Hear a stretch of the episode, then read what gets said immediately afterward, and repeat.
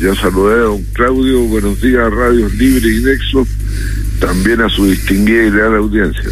No le voy a preguntar por el cuarto retiro, pero sí le voy a preguntar por el presupuesto, porque eso usted sabe, siempre está, y, y tiene una fecha tope que ahora todos contra reloj, porque se dice que el 22 de noviembre tiene que estar zanjado. Ayer también se dijo que el 22 de, de noviembre el Ministerio de Hacienda tiene que definir el reajuste de salarios del sector público. Así es que, por lo tanto, no hay espacio para cuarto retiro u otras cosas. ¿Están así, diputado? Sí, pues está bien apretado el asunto porque entre medio hay una semana distrital que por supuesto nadie la quiere sacrificar, sobre todo las personas que están repostulando al Congreso. Y bueno, hay harto movimiento, hay harto movimiento. Ahora, la partida que, que usted siempre nos va contando cómo se desglosa esto, ¿es un trámite o como usted ahí estudia completo, se discute, también en algún minuto de nuestras conversaciones anteriores habíamos hablado que este es un hecho político, pero que sanciona también no solo poner un peso, sino que no poner peso en algunas cosas. Eso merece una dedicación para después que la sala lo, lea. ¿Todos lo leen o son ustedes lo de la comisión nomás? No, yo creo que sobre todo este año más bien va a ser la gente de la comisión la que se interiorice más no sé si los demás tendrán la cabeza eh, despejada lo suficiente como para poner atención en esto, pero bueno, la ley de presupuesto es algo relativamente simple porque se trata de establecer lo que es la autorización máxima de gastos por cada uno de los ministerios, la que se llama partida. Claro. Eh, bueno, autorizado el gasto hay que verificar eh, los ingresos, si están eh, bien estimados, básicamente son los impuestos, los ingresos del cobre y, bueno, venta de algunos activos. Y cansados los ingresos con los gastos autorizados, también hay una discusión sobre las prioridades, por ejemplo, Primero hay una inquietud general en este año, que es que el presupuesto como viene se reduce en un 22,5% respecto del ejecutado en este año, que tiene un cototo, por decirlo así, porque hubo gastos extraordinarios por la pandemia. Y tiene, por lo tanto, una reducción de 22,5% al eliminarse estos gastos extraordinarios. Pero comparado el presupuesto 2021 que se autorizó por ley, versus el que se propone, tiene un pequeño incremento de 3,5%. La inquietud principal es si el frenazo, que significa reducir 22,5%, sumado a las medidas del Banco Central, no nos van a llevar a una situación parecida a la que tuvimos el año 98 con la crisis asiática y la del 2008-2009 con eh, la crisis subprime, que terminó paralizándose la economía y la inquietud es válida porque la estimación de crecimiento para el próximo año apenas de dos y medio por ciento, poquito. Entonces, un paso mal dado nos puede llevar a que no tengamos crecimiento y eso se llama recesión, sobre todo cuando eh, eh, eh, es negativo. Esa es una primera discusión. Y luego viene, bueno, si vamos a ajustar, ¿dónde ajustamos? Y ahí por ejemplo, nosotros hemos reclamado, primero que nada, los recursos claros tampoco son tan grandes para el buen funcionamiento de la Convención Constitucional. Eso tiene que quedar resuelto ahora y cortarla con estos tiras y aflojas que te doy, que no, no, te doy, que me diste muy poco. Bueno. Luego están los temas de salud, donde aparte de dejar recursos para el eventual rebrote de la pandemia, tiene que a nuestro juicio haber recursos suficientes para desahogar las listas de espera por las madres tradicionales, los que ya están eh, independientes del COVID. Y en educación, donde hay una baja de los servicios locales de educación que a nuestro juicio no se justifica.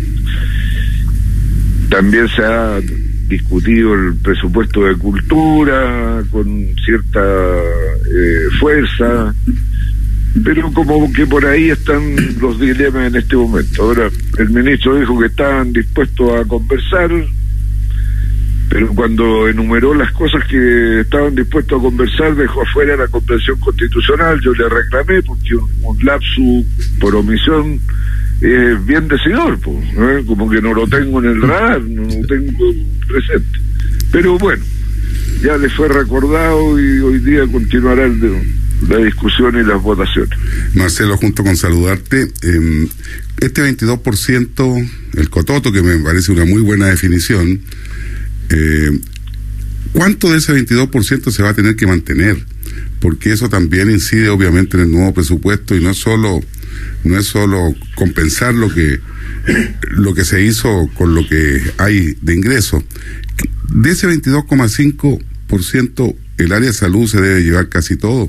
Se, se discute si se va a mantener los estándares. Estamos hablando. No, sí, no, por favor. No, la salud es importante en ese cototo pero no es lo único, pues ahí están todos los ingresos familiares de emergencia. La salud, digo yo, en el sentido amplio. apoyo a la sí. pyme, están Pandemia. los bonos a la clase media. En fin, hay una serie de cosas, no solo salud.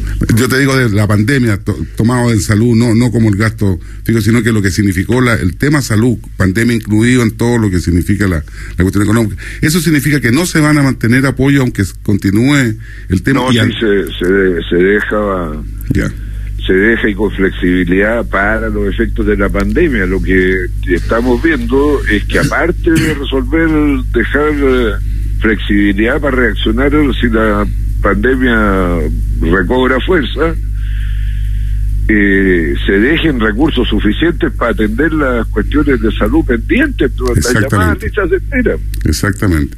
Y ahí va a haber flexibilidad para utilizar el sistema público-privado, me imagino, porque eso hace subir los costos también. Bueno, eso ya depende de la gestión del... de quién le toque. Ministerio, de quién le toque. Sí. A propósito de la semana distrital que viene en este periodo, fase final de las elecciones, ¿cómo ve usted en esa conversación el apoyo a su partido, a, su candidato? Eh, ¿Es así como dicen las encuestas? ¿O uno dice esta cosa está trabajando, tratando de tomar decisiones de quienes no la tienen? ¿Cómo usted? Eh, me cuesta apreciar a ver, pues estamos hablando de los candidatos presidenciales. Eh, no, más abajo, diputados prácticamente, diputados aquí en esta zona, porque el, lo, lo, la presidencial ya uno no sabe quién tiene 20 y quién tiene 18, pero eh, diputados y core, donde se, efectivamente usted se puede mover para, para, cuando decía allí muy simbólicamente, ojalá que su sillón lo ocupe un socialista. Me cuesta tener una apreciación de lo que está pasando con las uh, can, eh, candidaturas eh, parlamentarias y, de core. Sí veo que, que hacen campaña. Ahora, ¿cuál es la receptividad de la gente? ¿Favorable, no es favorable? Y ya me, me no me atrevo a, Ah, pero bueno, mi buen deseo se mantiene, yo ayudo en lo posible, tanto a Nelson Venegas como a Luciano Valle, diputado, y a Core ayudo a todos los que puedo también, por, a Rubén Salinas en eh, La Lima, a Marcela Espinosa en Valparaíso, en fin, a Diego Kramer en eh, San Felipe.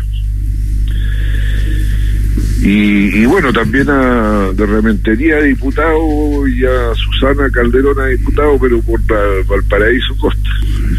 Marcelo, ya llegó la gente a, cercana a la votación y empiezan a preguntar. Yo me río mucho porque me toca subir al ascensor del consultorio y ahí en la puertecita me pregunta un caballero, ¿Y por qué votamos, doctor? Entonces, sí, hay, hay, gente que me pregunta. Y me dice, me dice, ¿sabe una cosa? Como no me gusta a nadie, al único que conozco y le he dado la mano es al Meo, me dijo, en una de esas, porque está en el distrito, por supuesto, ¿no? Cuando era socialista. Claro. Entonces, empieza esta, esta campaña ahora boca a boca de las últimas decisiones. Y buscan referentes. Por eso te preguntábamos a ti, porque seguramente te van a preguntar para, bueno, para la respuesta fácil. Sí, a Core en Quillota apoyo a Sergio Olivares, que es el presidente de la Central Unitaria de Trabajadores. Sergio Olivares Palma, antiguo candidato a concejal, ha participado en nuestros programas, lo conocemos de siempre. Activo, ¿ah? Activo el hombre. Sí, es muy activo, desde siempre. Un hombre comprometido con la justicia social. Y en Marga Marga, a Core apoyo a Scarlett Holguín, una mujer joven y va a ser una buena core si sale elegida. Ahora, ahí no corre esto que se llama del apoyo desde la candidata presidencial, porque abajo, como está pidiendo Chiches, hay libertad de acción, ¿no? Usted va con puntualmente con lo que dice el partido, pero también su corazoncito o a quienes usted conoce, su, su cercano, porque me parece bien hablar desde prácticamente Valparaíso Viña, que es el distrito 7, pero también hasta San Felipe Los Andes, así que tiene buen conocimiento. Sí, si no conociera y sé que son personas en las que se puede confiar ni las mencionaría. Está claro tu apoyo, obviamente, a Yarna Proboste, eso no hay ninguna duda, ¿no? Sí, por supuesto. Pues si nosotros fuimos voluntariamente a una consulta ciudadana que desgraciadamente no fue primaria propiamente tal, en vez de contar con 35 mil mesas receptoras de sufragio, contamos con 1.200 pero bueno, ya una buena representante del camino político que nosotros proponemos que hacer los cambios que la ciudadanía exige en dirección a la igualdad, la justicia social, el respeto, la dignidad de las personas y hacerlo en paz, con responsabilidad además, sin prometer lo que no podemos cumplir. Marcelo, ¿y cuál es tu opinión de esta polarización? ¿Estás de acuerdo con ese concepto que se está utilizando mucho, pero por otro lado el análisis dice que quienes gobernaron en, en todos los últimos años, Concertación y el Chile Vamos, con sus candidatos, están en el medio en la encuesta tercero y cuarto. Yo no le creo mucho a la encuesta, pero la tendencia es así. ¿Qué pasa que, hemos llegado a ese, a ese nivel de, de apoyo bajo para quienes fueron parte de la historia política? Pepe, yo creo que hay que preguntarse si es polarización o es elección. Por eso te lo pregunto porque a ver que, que haya distintas alternativas no significa que las cosas estén eh, polarizadas pero sí yo creo que eh, candidaturas como las de don José Antonio Cas eh, prometen más bien inestabilidad en vez de estabilidad ¿Ah? y yo más bien me guiaría por esos criterios en ese sentido Boris también es, un poco lo mismo para, para el otro electorado, estoy hablando de lo, de las veredas distintas, ¿no? O sea, puede significar eso para un gran número de gente, sin duda. ¿Y eso no es polarización? Que hayan llegado a, con posibilidades que no son, no van a tener lista parlamentaria tan potente también, porque ese es el otro punto, el Parlamento adquiere, adquiere relevancia el que se elija Ahora, no es, no es menor eso, Marcelo, para la gobernabilidad que viene, independiente de que salga, ¿no? Yo creo que va a estar muy fraccionado, muy fraccionado. Comentábamos muchos grupos pequeños, no sé cómo lo van a hacer para juntar. ¿Cómo lo van a hacer? Tú ya no vas a estar ahí, así que... No, no, no, Pero a propósito, va a ser un observador de todo esto. Eh, conversábamos en la semana con otros panelistas de la importancia que va a tomar no es que no sea hoy importante, pero el futuro Parlamento respecto de cómo se va a avanzar en la nueva constitución y suponiendo de que con voto obligatorio en un plebiscito de salida todo eso se apruebe y después hay que implementarlo. Y entonces, si se va a escribir todo esto, pero tienen que después hacerse las leyes, volvemos a, eh, ¿No habrá un poco de decepción respecto a que la gente decía, esto no lo arregló, nunca lo quisieron arreglar los parlamentarios, lo va a hacer la constitución? Y después de eso, que va a ser lo macro, lo grande, vuelve al Parlamento porque hoy día se dice qué importante es el Parlamento que tengamos en el próximo periodo porque serán ellos los mandados a resolver todo eso. Y, la gente dice, bueno, pero... Y, y, entonces... ¿No acá listo? no, por supuesto que tienen que adecuarse las leyes a lo que diga la nueva constitución. No, no, no es un, un paso ineludible, pero eso siempre ha pasado. Cada vez que ha cambiado la constitución hay que adecuar las leyes. ¿Y ese proceso cómo es, es, automático, es con discusión, es con urgencia, que estamos tan acostumbrados a ese tipo de, de, forma de legislar, eh, Marcelo? Bueno, yo creo que puede quedar desde un mandato en la propia nueva constitución como un artículo transitorio que le pida al Parlamento que adecue las leyes o bueno, depende de la fórmula que... O nuevas leyes pueden ser también, ¿no es cierto? Nuevas, nuevas leyes, porque por un lado van a generar políticas políticas públicas, por un lado, que van a ser de gestión, pero por otro lado hay un mandato para hacer nuevas leyes si aparecen nuevos derechos, o el cambio del sistema político, no es menor lo que significa eso, porque uno piensa que eh, aprobado con el plebiscito de salida de la Constitución empieza a operar de inmediato y con todo tal cual como dice ahí, esto es una estructura nomás. Pero si vamos y le hacemos caso y se cumple lo que decía Francisco Chaguán. No, pero es un mandato a los órganos del Estado, a las instituciones, de ponerse al día, pues, o sea, si no, no es para tenerla en un marco, sí, no. nueva constitución, es para que operen la vida cotidiana lo más pronto que se pueda. Pues. Está bien, pero, pero igual la gente va a entender que hay un momento de, de transición, de adecuación. Y si se termina el presidente y se nombra un primer ministro, por decir algo, y empieza a ser parlamentario el tema, ¿la transitoriedad va a durar hasta que termine el pedido de los ya electos? Esas son las preguntas que se hace la gente, ¿cómo entra en vigor? No, porque si se dice que hoy día van a recuperar escaños en el, Senado, en el Senado y va a haber una amplia mayoría de la derecha y el presidente es Gabriel Boric o Yasna Proboste, eh, no lo ponen en tabla, dijo doña Jimena, y, y, no va nomás, porque eso es lo que pasa hoy día, ¿no? Para muestra el proyecto de pensión. Entonces, eh, una cosa es el marco, que efectivamente se den los lineamientos generales, pero la implementación tiene que ser con leyes que se tienen que discutir en el Parlamento. Yo no sé si va a haber Cámara de Diputados o senadores, pero por ahora se va a elegir eso. Después, cuando, cuando se acuerde finalmente un nuevo sistema, veremos. ¿Están así, Marcelo? Bueno, yo creo que nadie está por burlarse de la soberanía popular que se expresó en primero que quiere una nueva constitución diferente de la de 1980 y segundo se expresará seguramente a favor de lo que se construya como la opinión mayoritaria de la convención constitucional, pues esto no es una broma, no, no, no es un juego de niños, es una decisión política trascendental que tomó el pueblo de Chile y todos la tenemos que respetar. Claro que cuando se legisla tan lento de repente, y esa es la pregunta, no es que se vayan a cambiar en el fondo, nada, pero lo más probable es que se den segundas discusiones después cuando esté en el proceso legislativo. Entonces, es, la pregunta que nos hacemos ahora porque empieza a acercarse ya el tema, ¿no? Y la gente también tiene que saber, y las expectativas, tú lo has dicho muy bien, uno, las expectativas que se generan cuando no se cumplen es lo peor que puede pasar, ¿no? en ese sentido. Bueno, pero nosotros elegimos hacer el cambio con respeto a la institucionalidad definida. Ese es el camino. No es un salto al vacío. Y esa es la gracia y lo que ha llamado la atención del mundo, de que hemos resuelto democrática y pacíficamente cambiar las reglas del juego, en otras partes se cambian a balazo. Y paritaria además, ¿no? Que es un tema que no ha sido menor en, en el análisis internacional.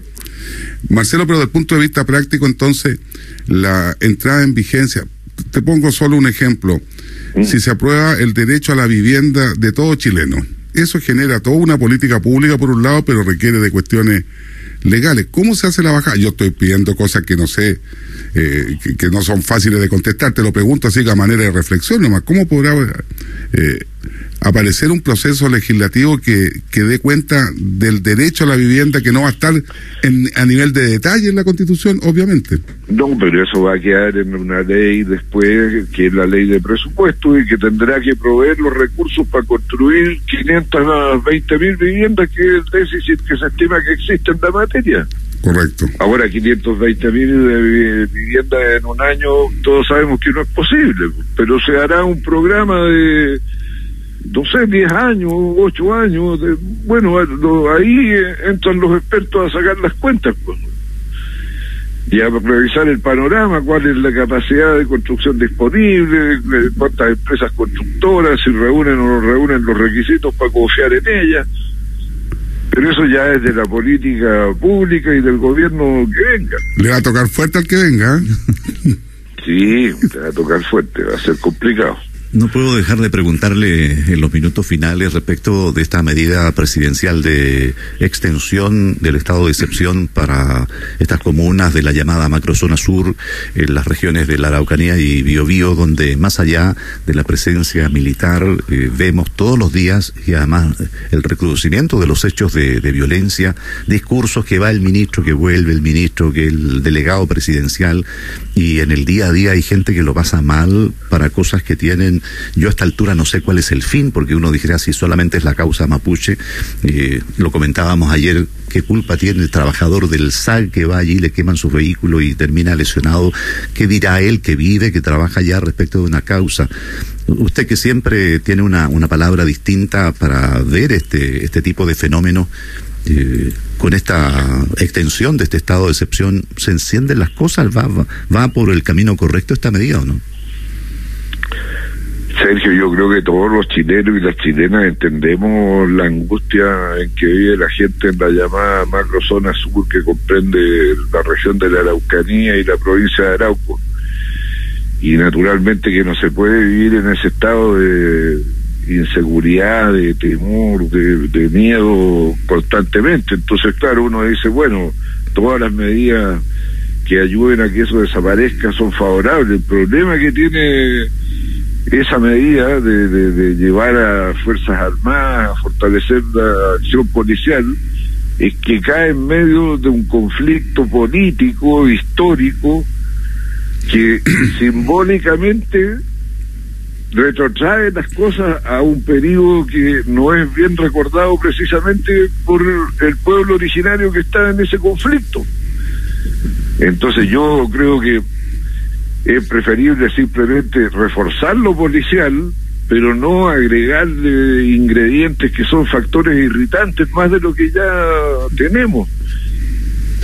Y además debilita un camino de, de, reconstrucción de confianza precisamente a través de la nueva constitución, ¿ah? cuya principal figura es la señora Loncón, o sea, los pueblos originarios, y entonces en vez de fortalecer este camino, le ponemos cosas al lado que no lo ayudan, que no lo fortalecen. Parece que usted hace la descripción correcta, donde efectivamente la ciudadanía, finalmente esos que uno puede llamar símbolos o señales, eh, van en el sentido eh, al revés y pierde un poco interés, a veces deslegitimiza el, el, el, el problema de fondo y nos quedamos después cambiando si es robo de la madera o si es el narcotráfico. Y la figura de la presidente de la constituyente también de repente empieza, que podría tener una figuración que lo tiene más mundial que, que, nacional, eh, produce el efecto adverso. Sí, yo no creo que el Estado de Derecho, en cuanto a proteger eh, la propiedad privada y la vida de las personas y luchar contra delitos como el del narcotráfico, el robo de madera, estén sobrepasados. No, no, no creo. O sea, no, tal vez haya cosas que se pueden hacer eh, mejor, pero no creo que haya, hayamos llegado a un punto en que se pueda decir que ahí el Estado no existe, eso no es verdad. Están todas las instituciones del Estado ahí y lo otro que hay que meter el pie en el acelerador es terminar con la pobreza en la magnitud que tiene hoy día en esa zona. ¿Ah? Es la zona más pobre de Chile. Marcelo, la evidencia internacional dice de que cuando la violencia escala y se combate con policía militarizada o con la Fuerza Armada de Frentón, el combate aumenta. Dice que nunca se ha pacificado nadie a través de la salida a las calles de armamento. Yo comparto esa reflexión porque va mucho más allá del, sentido común, de, la intuición, de esta, de estos sesgos inconscientes que tiene uno de protección, de que cree que lo, mientras más armas haya de defensa a través del Estado, mejor va a estar la cosa. No sé, yo tengo mi, bueno, mi reparo. En Sudáfrica, tal como tú dices, en Sudáfrica fue cuando Mandela dijo ya esto no tiene salida por la violencia y su pueblo lo siguió, que se acabó. O en eh, eh, Irlanda fue cuando el líder del IRA dijo ya esta cuestión se acabó. En España fue cuando el, pueblo español y sobre todo el pueblo vasco le dijeron a la ETA ya nos cabreamos con ustedes, se acabó. Y, ellos le quedaron el camino, claro. En España además hubo la, la acción policial y pero lo fundamental fue el aislamiento social cuando el pueblo vasco, pero de a cientos de miles salió a decir ya basta.